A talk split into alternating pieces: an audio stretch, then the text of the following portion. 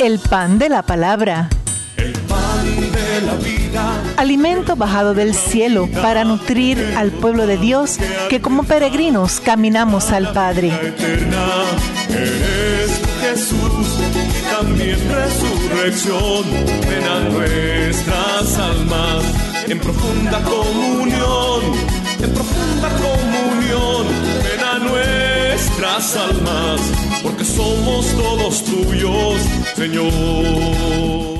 Verdaderamente ha resucitado el Señor. Aleluya, aleluya. Cristo vive y nos quiere. Vivos. Y por eso tú y yo, guiados por el Espíritu, animados por el Espíritu, estamos invitados a dar testimonio de esa verdad plena que es Jesucristo, nuestro Salvador dejándonos llevar por el Espíritu, ya próximos casi a celebrar Pentecostés. Estamos en este sexto domingo del tiempo de Pascua, que también coincide con el domingo que aquí en Puerto Rico se celebra el Día de las Madres, así que felicidades a todas las madres en este día. Por eso esas florecitas que nos recuerdan color rojo, las que están vivas, el color blanco, las que ya han pasado a la casa del buen Dios, rodeando la palabra, porque las madres son mujeres de palabra, enseñan la palabra, testimonian la palabra y guían con su palabra.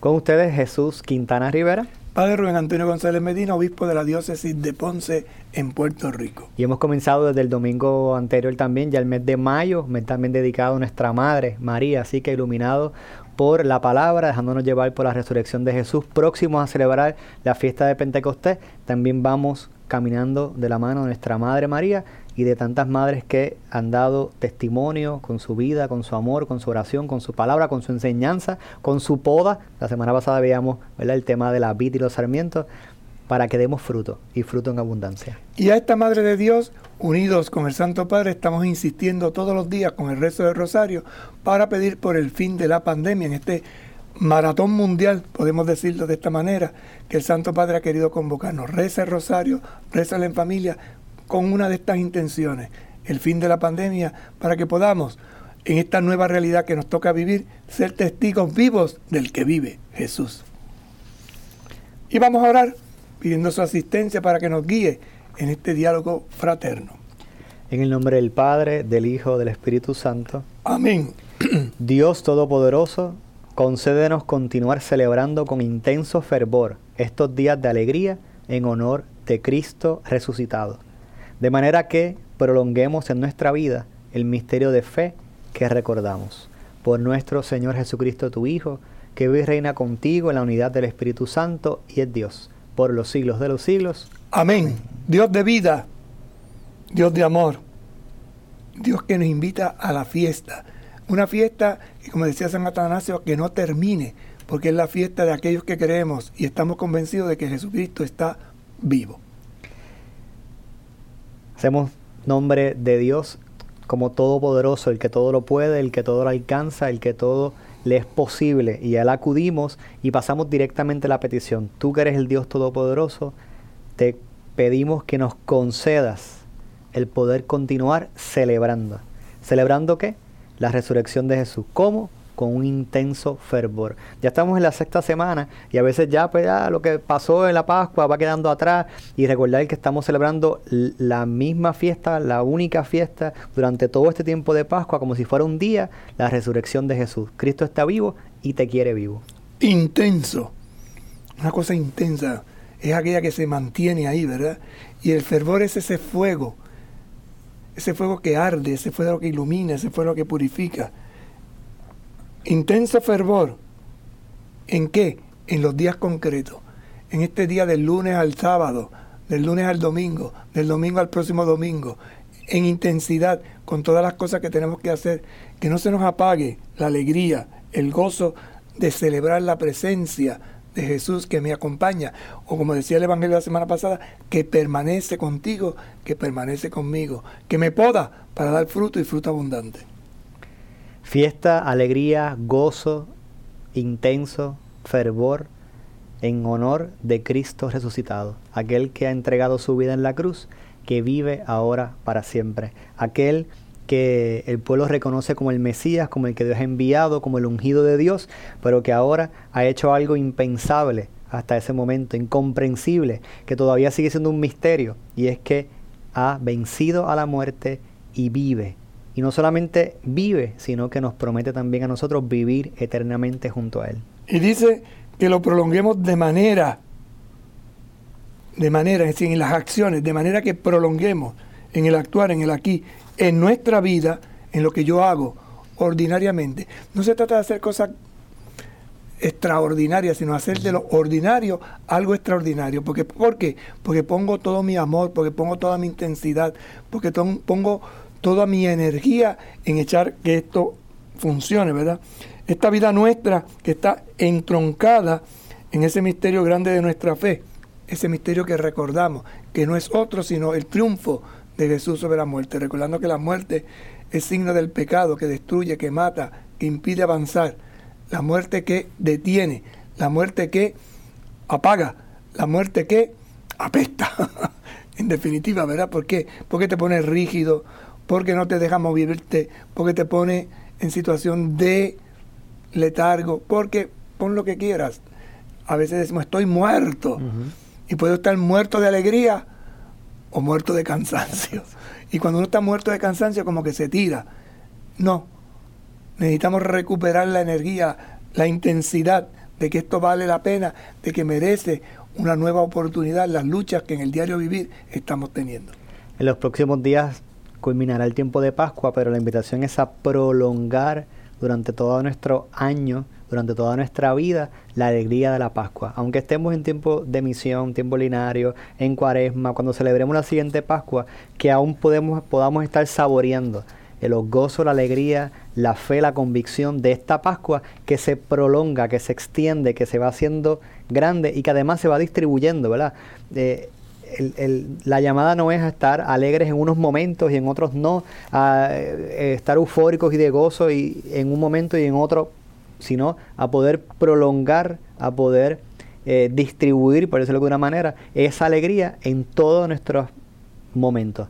Hay momentos difíciles, pasamos, estamos en medio de, de, unos momentos difíciles como humanidad, como pueblo, pero aún ahí encontrar la bendición de Dios que se va haciendo presente que hoy, en este Domingo de las Madres, se hace carne en esta mujer que amamos y queremos, que ha dado la vida, que nos sostiene y nos acompaña, en esa mujer que en el diario vivir con pasarnos la mano o darnos un beso o ofrecernos algo de comida, da todo lo que tiene. Entonces, una felicitación real una felicitación intensa, una felicitación vital, una felicitación de resurrección, porque en cada madre que está a nuestro lado, animándonos, vemos la presencia del resucitado.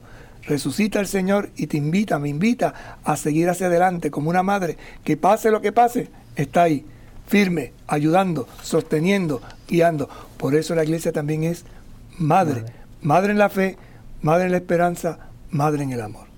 Y continuamos con el Salmo Salmo de alabanza, el Salmo 97. El Señor reveló su victoria a las naciones.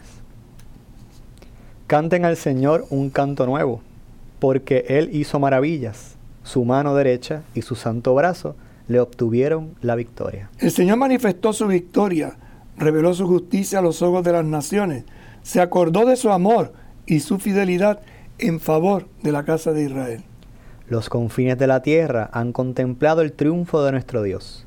Aclame el Señor toda la tierra, prorrumpan en cantos jubilosos. El Señor reveló su victoria a las naciones. Revela, manifiesta, lo expresa. ¿Quién? El, Señor. ¿Qué es lo que revela? Eh, hoy no se nota tanto, ¿verdad? Pero los que tenemos cierta edad y peinamos canas, casi el pelo se nos está cayendo ya. Recordaremos las cámaras fotográficas antiguas, que tú te tomabas una foto, una Kodak, y tenías que mandar eso a un proceso. Y pasaba por el cuarto oscuro y le echaban unos líquidos y un papel y el cuarto rojo, digo, el cuarto oscuro, una bombita roja, infrarroja. Y poquito a poco con esos químicos la imagen comenzaba a aparecer. Algo así es lo que el salmista dice, que el Señor revela, o sea, poquito a poco, su victoria. ¿A quién? A las naciones. ¿Y cómo lo va a hacer? A través del testimonio que tú y yo demos. El Señor es un guerrero, es un combatiente. El Señor lucha y pelea por ti, a favor tuyo. Pero eso se lo va revelando poco a poco vista, vista en, ¿verdad? en, clave eh, pascual, de que dice el Señor reveló su victoria. Entonces, lo que el Señor nos ha prometido no está oculto. No es que de momento cuando llegue eh, la ocasión de morir vamos entonces a descubrir ah, que teníamos la oportunidad de salvarnos y que no, el plan del Señor con nosotros, el proyecto de Dios con la humanidad el, proyecto de amor con Dios se ha ido revelando, se nos ha ido dejando saber. No, no, es, no es sorpresa, no es un truco, no es insospechado. Es algo que podemos ir ya conociendo, ir incluso disfrutando y gozando desde ahora, aunque evidentemente plenamente será cuando nos encontremos con Dios cara a cara. Entonces el Señor va dejándonos poco a poco ver aquello que Él quiere, aquello que Él desea, manifestando su amor hacia nosotros. Y eso nos lleva a cantar, a cantar al Señor un canto nuevo, porque Él hizo maravilla. Su mano derecha y su santo brazo le obtuvieron la victoria.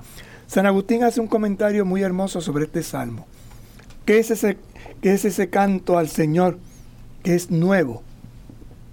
Es el canto que brota del Espíritu. Es el canto que brota de lo interior del corazón como una expresión de gratitud y de alabanza. ¿Por qué? Porque ha hecho maravillas. Entonces este domingo piensa cuántas maravillas el Señor te ha dejado ver esta semana. Quizás quedan cosas aparentemente insignificantes, pero que para ti o para mí han sido como un momento clave, han sido como una estrella que ilumina el sendero, que conduce en mi camino. Y de ahí es que San Agustín dice, se canta en la novedad, en la novedad de un nuevo día, porque aunque parezcan los días iguales, no son iguales. Parece que sí, pero no. Mire, cada día, cada amanecer es como una artesanía. Usted le dice a un artesano, hazme 10 medallones sobre el sol y te va a hacer 10 medallones sobre el sol. Pero cada medallón va a tener algo. Es distinto.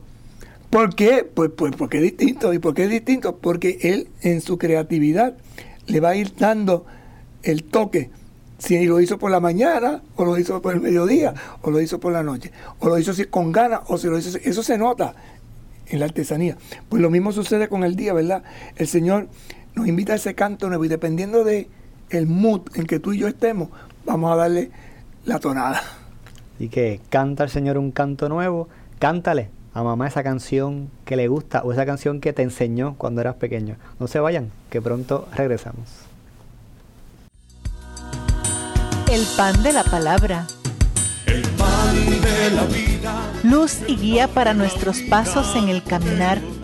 Con ella la iglesia reza, habla, piensa, discute, se busca la voluntad de Dios. Resurrección, ven a nuestras almas en profunda comunión, en profunda comunión,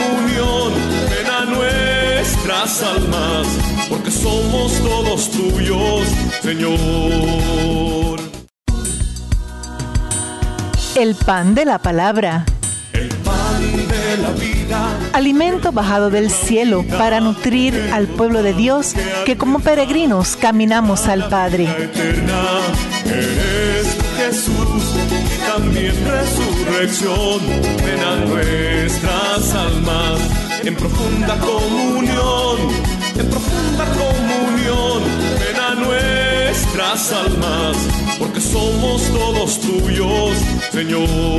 Compartimos con ustedes este Salmo 97. El Señor reveló su victoria a las naciones y por eso como termina casi diciendo, prorrumpe un cántico, brota una alabanza que se hace canción en gratitud, en reconocimiento, en alabanza al Dios que ha hecho grandes cosas. He ahí su victoria. Dice hizo maravillas. ¿A través de quién? Dice, su mano derecha y su santo brazo le obtuvieron la victoria. Si lo miramos, esta mano derecha en clave del Nuevo Testamento es Jesucristo. Dice San Irineo que el Padre tiene dos manos, la mano derecha y la mano izquierda con la que abraza la humanidad. La mano derecha es el Hijo, por eso en el lo decimos, y está sentado a la derecha.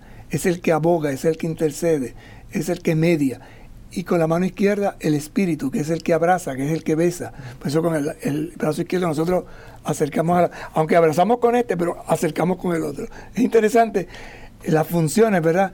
Entonces en ese abrazo de amor tierno, de una mano que te defiende y de una mano que te acoge, Dios se revela. ¿A través de qué? De acontecimientos. Este domingo, ¿qué acontecimientos puedes, puedes traer a tu memoria y decirle al Señor gracias porque en esta semana he visto tu mano maravillosa que me está ayudando en esto, en aquello, en lo demás allá? Quizás son cosas, y lo digo, ¿verdad? sin pretensión, insignificante. Porque nosotros como que a veces queremos que las cosas de Dios tienen que ser así estrepitosas. Y es todo lo contrario. El texto este de la revelación de Dios a Elías, ¿no? No es en la tormenta, no es en el rayo, no es en la centella, no es en el terremoto, es en qué? En la brisa suave. Entonces en esa brisa suave que tú disfrutas y contemplas las maravillas de Dios. El Señor manifestó su victoria reveló su justicia ante los ojos de todas las naciones. Así que el plan de Dios, el proyecto de Dios, no queda oculto al ser humano, por el contrario, se muestra para que nosotros también podamos colaborar. Él se acordó de su amor, Él se acordó de su fidelidad en favor del pueblo de Israel. Así que la expresión de esa victoria, de esa comunicación, de ese proyecto, es el amor es la fidelidad, es el favor, el bienestar, la salud de ese pueblo que el Señor se había escogido para que su plan se cumpliera. Manifestó, se hizo presente su victoria. ¿Cómo? En que yo siendo una persona egoísta, que no me gusta compartir con nadie, resulta que esta semana, sin querer queriendo, me senté a hablar con una persona y estuve horas. Y después dije, adiós. Se me fue el tiempo volando o te pusiste a ayudar a alguien, o qué sé yo. Por eso es importante que nosotros aterricemos nuestra fe en las acciones que Dios nos permite visualizar y ver. Y por eso tenemos que darle gracias a Dios. Por un nuevo día que me levanto con energía, con vitalidad. Porque hoy el día me rindió. O porque estaba cansado y me puse a descansar y me dormí y me di una buena fiesta. Porque todo esto también merece alabanza. O sea, a veces me dicen, no, una buena comida. Un encuentro con un amigo o una amiga. El estar junto a tu esposa, a tu esposo, a tus hijos, a tus hijas, qué sé yo. Tanto una llamadita telefónica, una carta. Yo no sé cuántas cosas hermosas Dios permite. Y ahí manifiesta su victoria. Porque victoria es sobre lo que es débil, ¿verdad? Aquello que parecía que no, pero que el Señor me hace experimentar con fuerza dice que ha ido revelando su justicia ante todas las naciones. Y que ha ido dejando ver aquello que Él quiere realizar, aquello que es correcto, que es bueno, que es justo ante todas las naciones. Por tanto, de todas las naciones, la visión universal también de la salvación, se puede contemplar y ver cuál es la justicia de Dios. Así que esa, e, esa bendición de Dios que yo recibo, que también recibe el otro, no hay eh, eh, límite, ¿verdad? O, obstáculo para que yo por X cosa no me pueda acercar a esta otra persona, porque tanto él como yo estamos llamados y ha sido también manifestado en nosotros ese plan de Dios. Me encanta esa frase, se acordó de su amor y su fidelidad en favor del pueblo.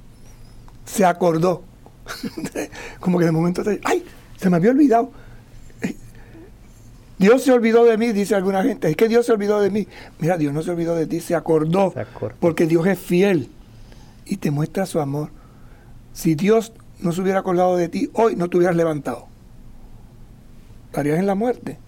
Pero se acordó, te levantó. Y entonces dice, manifestó su fidelidad en favor mío.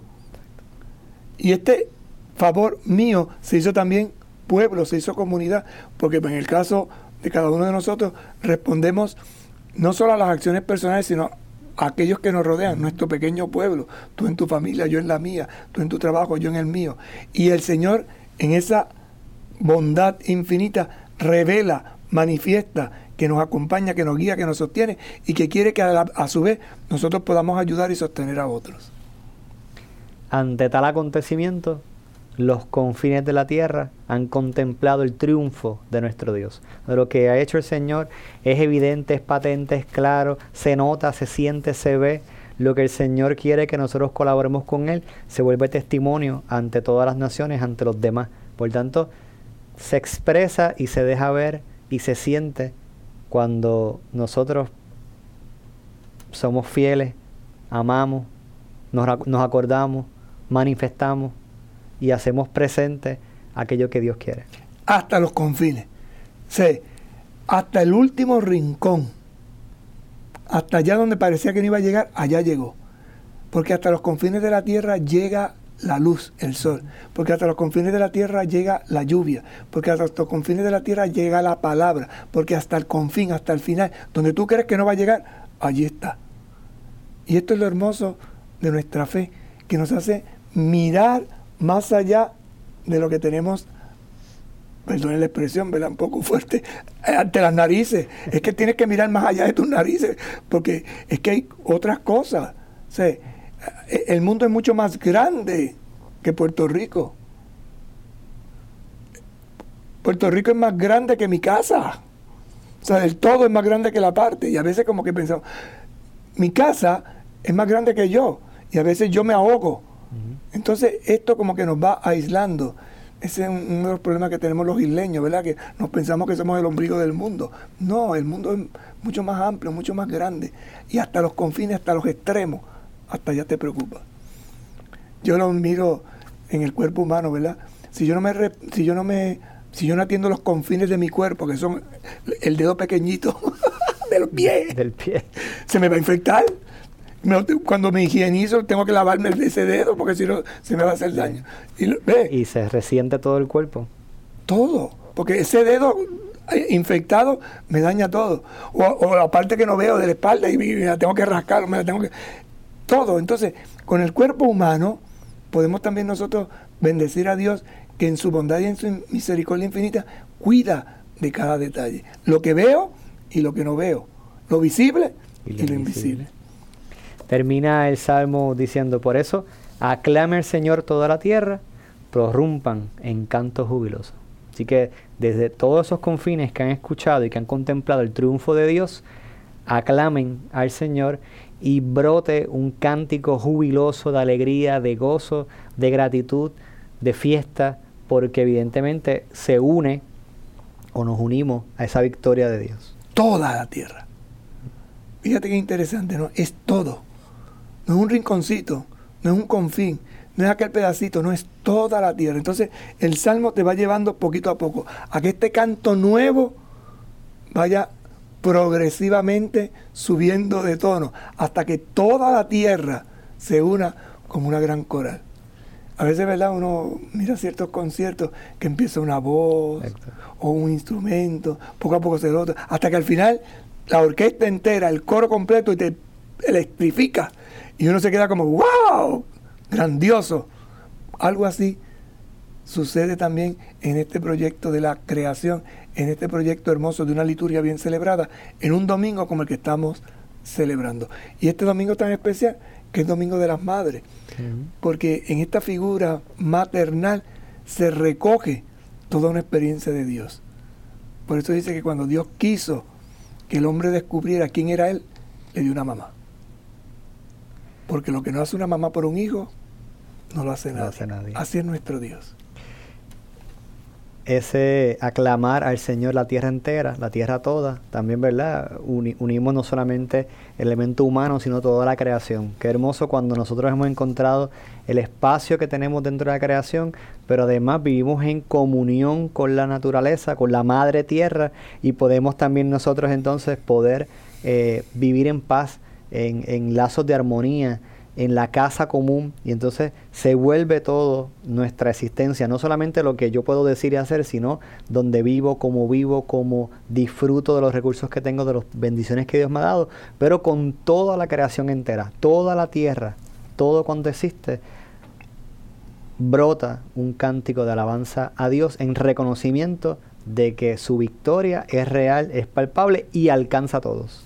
Casa común, casa grande a la que cuido, a la que respeto, a la que en cierta medida también preparo para dejarla un poquito mejor que lo que la encontré. Baden Powell, fundador de los niños escucho, decía, ¿verdad? Yo quiero dejar este mundo un poquito mejor de lo que lo encontré. A veces pregunta, ¿cuál es su legado? Pues mira, tratar de dejar esto mejor de lo que lo encontré, de mejorar Y por eso cada día me debe impulsar a mí a caminar por mejorar. Ese es el camino de la santidad. O sea, la santidad no es poner las manos así hieráticas, mirando yo no sé para dónde, ¿no? La santidad consiste en caminar cada día un poquito más hacia la bondad, caminar cada día un poquito más hacia la belleza, caminar un poquito más hacia la libertad, caminar un poquito más hacia la paz que da el Señor, que es el amor hecho vida, pero esto implica lucha, esfuerzo, búsqueda, caída, levantarse, pero es un camino. Y por eso el Salmo, ¿no? Caminaré en presencia del Señor desde la tierra, cantando. Porque esto es interesante. No podemos ir, a veces un canto de victoria, a veces un canto de tristeza, a veces un canto melancólico, a veces un canto de, no sé, pero canta. Canta. Canta y canta con júbilo, canta, canta con alegría, canta y canta con gozo, porque el Señor nos acompaña y nos guía. Pausamos y volvemos dentro de un ratito. El pan de la palabra. El pan de la vida. Luz y guía para nuestros pasos en el caminar. Con ella la iglesia reza, habla, piensa, discute, se busca la voluntad de Dios. Resurrección, ven a nuestras almas en profunda comunión, en profunda comunión, ven a nuestras almas, porque somos todos tuyos, Señor.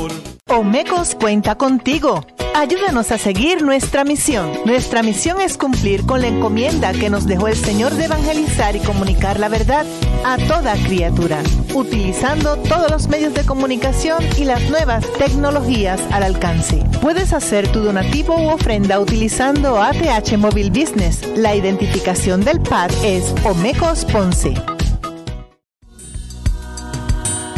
El pan de la palabra Alimento bajado del cielo para nutrir al pueblo de Dios que como peregrinos caminamos al Padre. Eres Jesús también resurrección.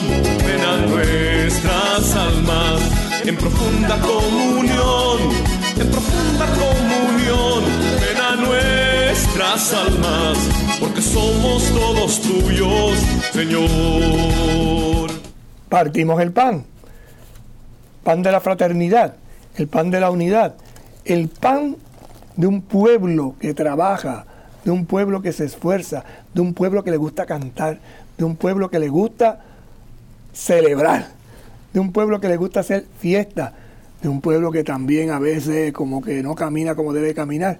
Pero el Señor nos conoce, el Señor nos ama y por eso al trozar este pan y al compartirlo en esta mesa de amigos y de amigas y sobre todo de familia, reconozcamos y reconozcamos la presencia de Dios que acompaña y guía. Palabra que alienta, palabra que sostiene, que sea para ti y para mí pan, alimento. Buen provecho. La primera lectura de este domingo está tomada, seguimos leyendo el libro de Hechos de los Apóstoles. Vamos al capítulo 10 y versos 25, 26, 34, 36, 44, 48, así que vamos en ese capítulo 10 viendo varios versos eh, distintos que nos van presentando nuevamente a Pedro. Domingo pasado apareció la figura de Saulo que llegaba a Jerusalén y lo que sucedió con él. Hoy retomamos a la roca, a Pedro. Cuando Pedro entró, Cornelio fue a su encuentro y se postró a sus pies. Pero Pedro lo hizo levantar diciéndole, levántate, porque yo no soy más que un hombre. Después Pedro agregó, verdaderamente comprendo que Dios no hace acepción de personas y que en cualquier nación todo el que le teme y practica la justicia es agradable a él. Él envió su palabra al pueblo de Israel, anunciándoles la buena noticia de la paz por medio de Jesucristo, que es el Señor de todos. Todos los profetas dan testimonio de él declarando que los que creen en Él reciben el perdón de los pecados en virtud de su nombre. Mientras Pedro estaba hablando, el Espíritu Santo descendió sobre todos los que escuchaban la palabra.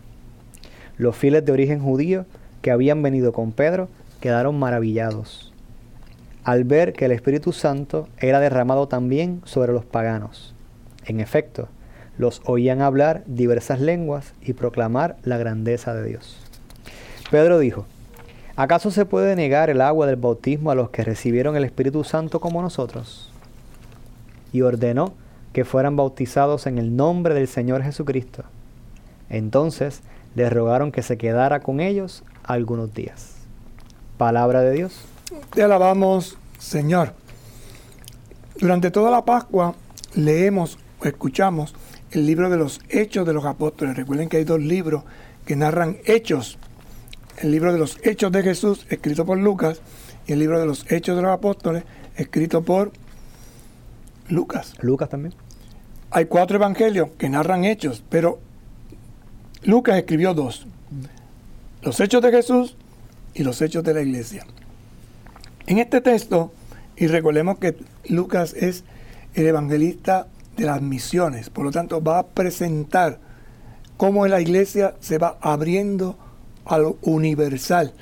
Por eso ustedes se van dando cuenta que poquito a poco va presentando una serie de textos que van preparando después de la venida del Espíritu Santo a esta iglesia que se lance al mundo, a esta iglesia en salida. Este texto es el encuentro que tiene Pedro con Cornelio. ¿Quién era Cornelio? Pues un pagano. Un día estaba en su casa, tuvo una visión en la que el Señor le invitaba a comer y dijo, yo no voy a comer de eso. Y, Pedro también tuvo la misma, visión, porque no comían animales impuros. Y entonces lo que Dios declara puro, porque tú lo declaras impuro. Y entonces sale a buscar a Pedro. Y aquí es donde se nos narra el encuentro. Dice que cuando Pedro entró, Cornelio fue a su encuentro y se postró a sus pies. Hay un encuentro interesante. Pedro entra en la casa de un pagano. Entra. Esto supone un gran escándalo porque los judíos no visitaban la casa de los paganos. Para que ustedes vean cómo los confines de la tierra ha llegado la victoria de nuestro Dios. Es decir, a lo impensable. Jamás un judío entraría a casa de un pagano en, en, la normalidad de la vida. Pero aquí se está dando un cambio, un cambio de paradigma. Jesús lanza a la iglesia por otro rumbo, recordando que esta iglesia en un principio la mayoría son judíos. Aquí es que empiezan entonces a adentrarse los paganos, los que no eran judíos. Ese encuentro entre Pedro y Cornelio, ambos han recibido una, visión y Cornelio quizás sin saber o sin captar todavía el mensaje completo de esa visión que ha tenido, que lo ha dejado más que dándole información, lo ha dejado desconcertado, manda a buscar a Pedro, Pedro llega y lo primero que hace es postrarse delante de él quizás pensando, bueno, este es el que me puede salvar, este es el que me va a aclarar lo que no entiendo, a través de esta persona es que voy a obtener aquello que tanto deseo. Sin embargo, la actitud de Pedro es contundente. Automáticamente le dice, levántate, no soy yo más que un hombre.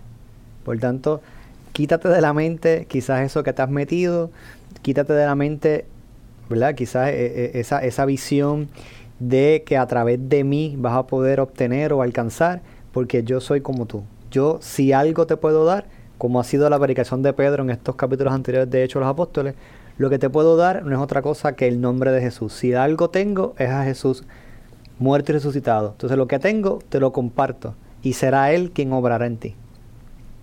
Y entonces el, encuentro cambia, ¿verdad? Eh, eh, se vuelve distinto no, no es el, típico encuentro de dos eh, eh, jefes de Estado que se saludan mutuamente, que se reconoce, que se premian uno al otro. No es el encuentro de un esclavo con su amo o no es el encuentro de alguien que llega lleno de poder y con una autoridad imponiéndose, sino alguien que acaba de llegar, el jefe de la casa acaba de postrarse delante de él y su expresión es decirle, levántate, que yo soy como tú, vamos a hablar de lo que luego verá Pedro, que es la visión que él ha tenido y la visión que ha tenido Cornelio.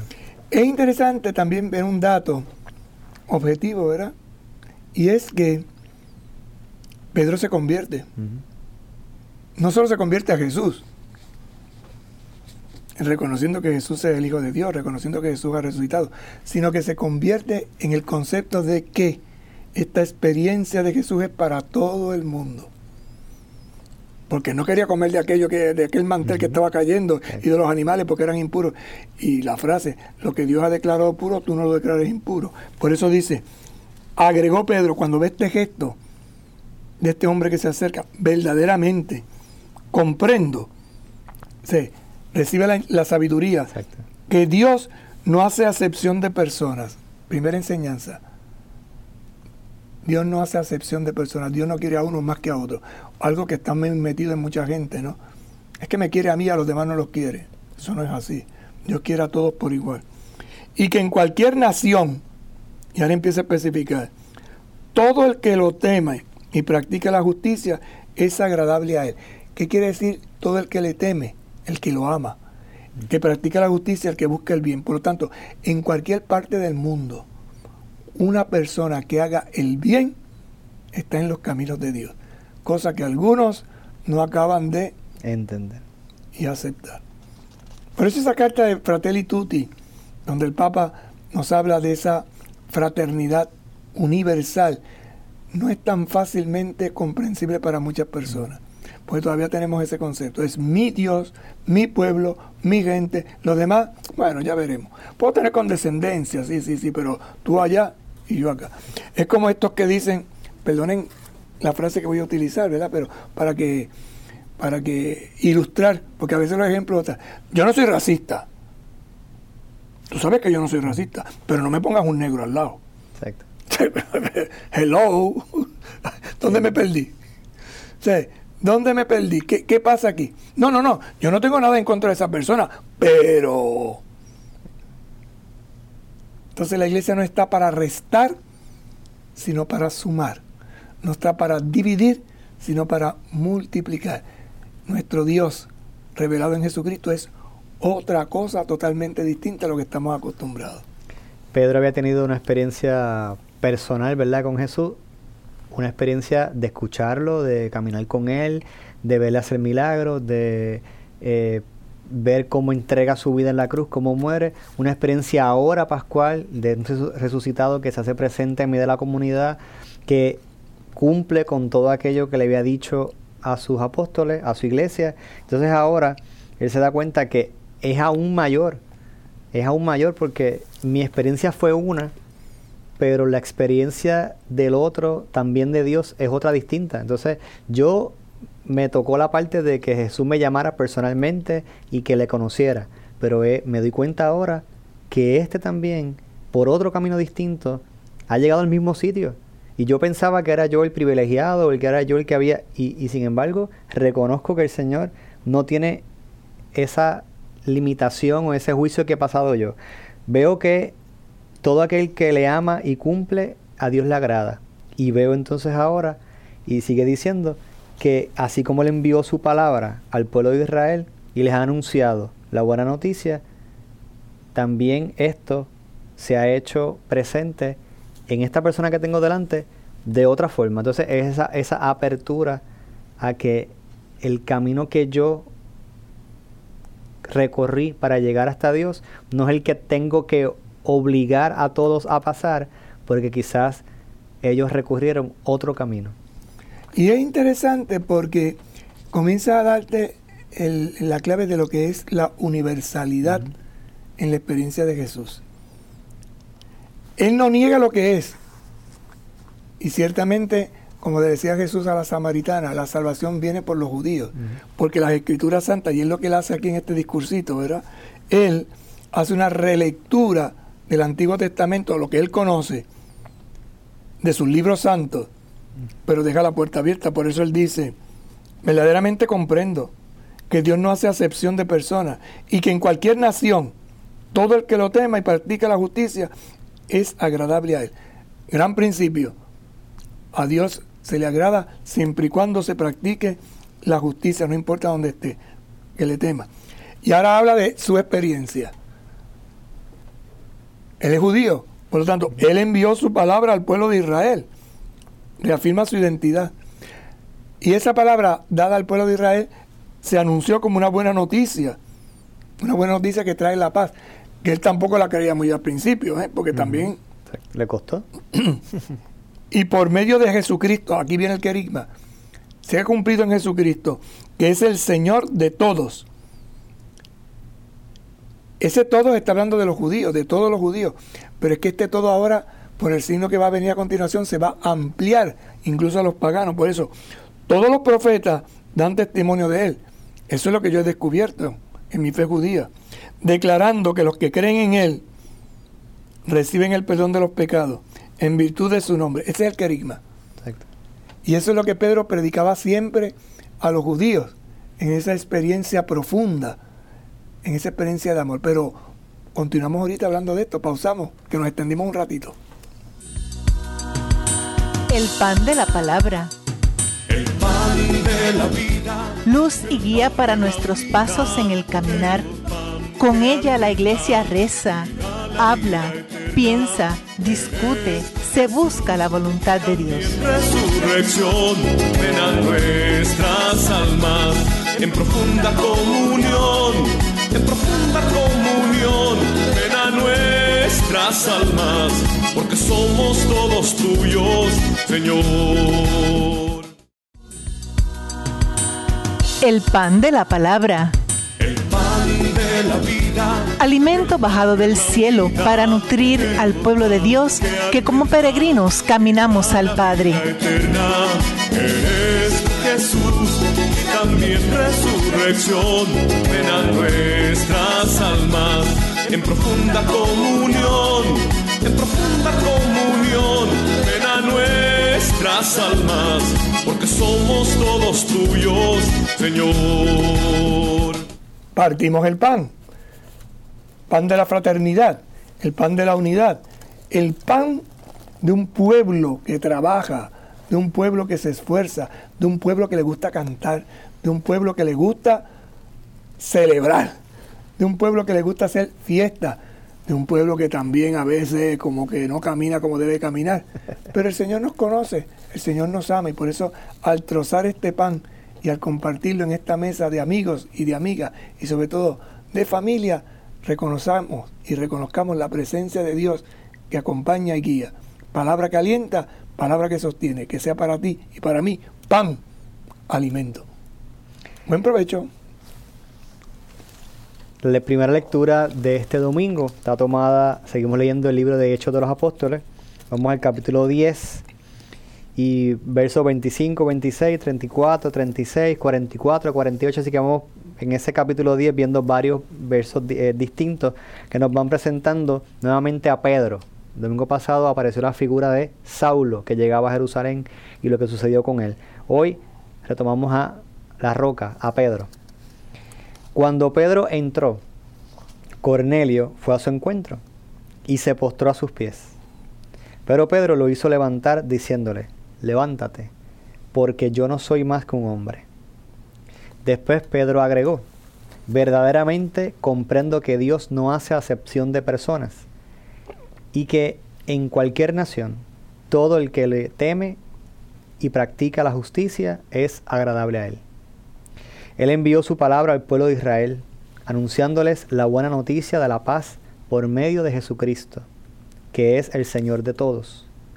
Todos los profetas dan testimonio de Él, declarando que los que creen en Él reciben el perdón de los pecados en virtud de su nombre. Mientras Pedro estaba hablando, el Espíritu Santo descendió sobre todos los que escuchaban la palabra. Los fieles de origen judío que habían venido con Pedro quedaron maravillados al ver que el Espíritu Santo era derramado también sobre los paganos. En efecto, los oían hablar diversas lenguas y proclamar la grandeza de Dios. Pedro dijo, ¿acaso se puede negar el agua del bautismo a los que recibieron el Espíritu Santo como nosotros? Y ordenó que fueran bautizados en el nombre del Señor Jesucristo. Entonces les rogaron que se quedara con ellos algunos días. Palabra de Dios. Te alabamos, Señor. Durante toda la Pascua leemos o escuchamos el libro de los Hechos de los Apóstoles. Recuerden que hay dos libros que narran hechos. El libro de los Hechos de Jesús, escrito por Lucas, y el libro de los Hechos de los Apóstoles, escrito por Lucas. Lucas también. Hay cuatro evangelios que narran hechos, pero Lucas escribió dos, los hechos de Jesús y los hechos de la iglesia. En este texto, y recordemos que Lucas es el evangelista de las misiones, por lo tanto va a presentar cómo la iglesia se va abriendo a lo universal. Por eso ustedes se van dando cuenta que poquito a poco va presentando una serie de textos que van preparando después de la venida del Espíritu Santo a esta iglesia que se lance al mundo, a esta iglesia en salida. Este texto es el encuentro que tiene Pedro con Cornelio. ¿Quién era Cornelio? Pues un pagano. que Un día estaba en su casa, tuvo una visión en la que veía, el Señor le invitaba a comer y dijo, yo no voy a comer de eso. Y, Pedro también tuvo la misma, visión, porque no comían animales impuros. Y entonces lo que Dios declara puro, porque tú lo declaras impuro. Y entonces sale a buscar a Pedro. Y aquí es donde se nos narra el encuentro. Dice que cuando Pedro entró, Cornelio fue a su encuentro y se postró a sus pies. Hay un encuentro interesante. Pedro entra en la casa de un pagano. Entra. Esto supone un gran escándalo porque los judíos no visitaban la casa de los paganos. Para que ustedes vean cómo los confines de la tierra ha llegado la victoria de nuestro Dios. Es decir, a lo impensable. Jamás un judío entraría a casa de un pagano en, en la normalidad de la vida. Pero aquí se está dando un cambio un cambio de paradigma. Jesús lanza a la iglesia por otro rumbo, recordando que esta iglesia en un principio la mayoría son judíos. Aquí es que empiezan entonces a adentrarse los paganos, los que no eran judíos. Ese encuentro entre Pedro y Cornelio, ambos han recibido una, visión y Cornelio quizás sin saber o sin captar todavía el mensaje completo de esa visión que ha tenido, que lo ha dejado más que dándole información, lo ha dejado desconcertado. Manda a buscar a Pedro, Pedro llega y lo primero que hace es postrarse delante de él. Quizás pensando, bueno, este es el que me puede salvar, este es el que me va a aclarar lo que no entiendo, a través de esta persona es que voy a obtener aquello que tanto deseo. Sin embargo, la actitud de Pedro es contundente. Automáticamente le dice, levántate, no soy yo más que un hombre. Por tanto, quítate de la mente quizás eso que te has metido, quítate de la mente, ¿verdad? Quizás eh, eh, esa, esa visión de que a través de mí vas a poder obtener o alcanzar, porque yo soy como tú. Yo, si algo te puedo dar, como ha sido la predicación de Pedro en estos capítulos anteriores de Hechos de los Apóstoles, lo que te puedo dar no es otra cosa que el nombre de Jesús. Si algo tengo, es a Jesús muerto y resucitado. Entonces lo que tengo te lo comparto y será Él quien obrará en ti.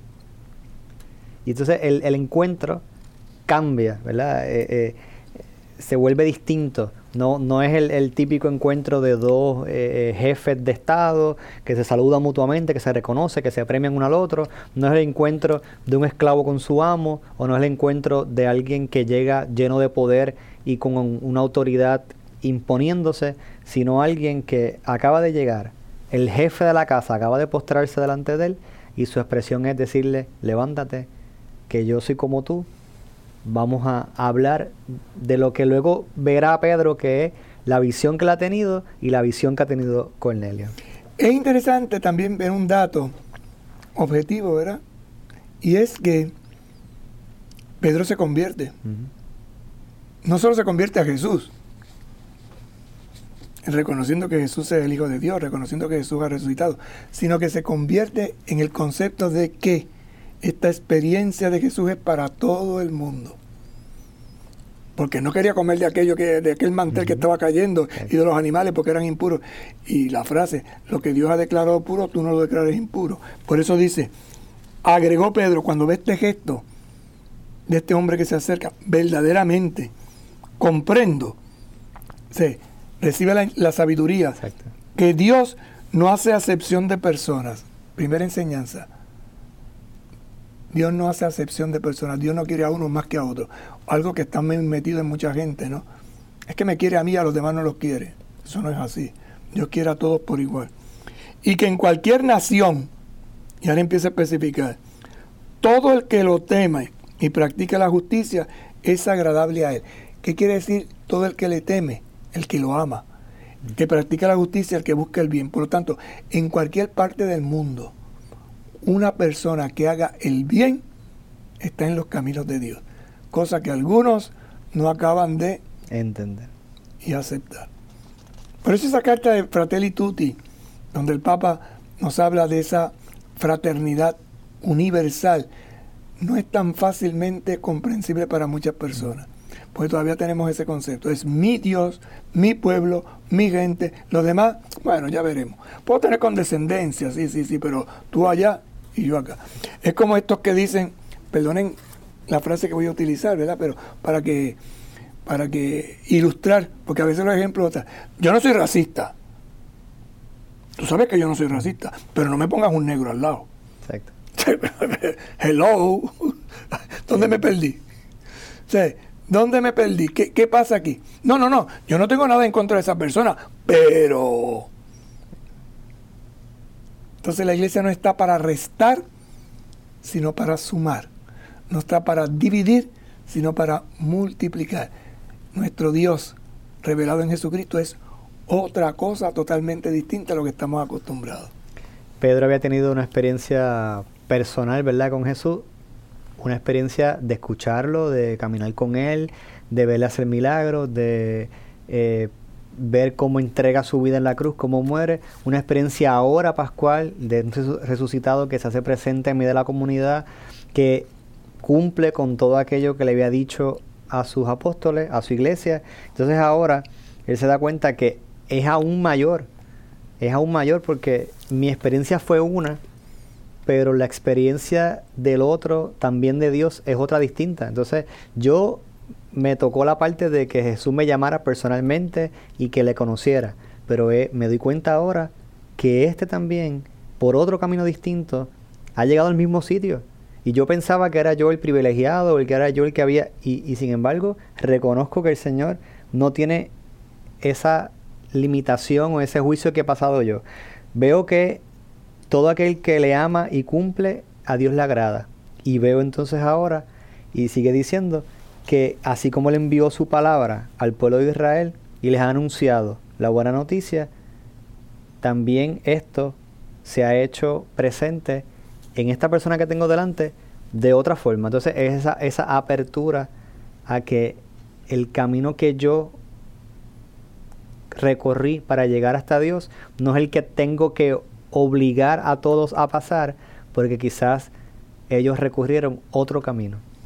Y es interesante porque comienza a darte la clave de lo que es la universalidad en la experiencia de Jesús.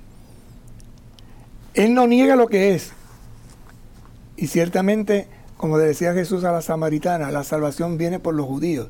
Porque las escrituras santas, y es lo que él hace aquí en este discursito, ¿verdad? Él hace una relectura del Antiguo Testamento, lo que él conoce, de sus libros santos, pero deja la puerta abierta. Por eso él dice, verdaderamente comprendo que Dios no hace acepción de personas y que en cualquier nación, todo el que lo tema y practica la justicia es agradable a Él. Gran principio. A Dios se le agrada siempre y cuando se practique la justicia, no importa dónde esté, que le tema.